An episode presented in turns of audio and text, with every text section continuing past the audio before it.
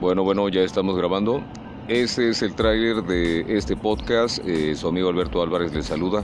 Por supuesto, es para reflexionar y filosofar sobre cada acontecimiento de la vida, a cada momento y donde se te ocurra, eh, viéndolo de manera eh, cómica, comédica o simple y sencillamente filosófica.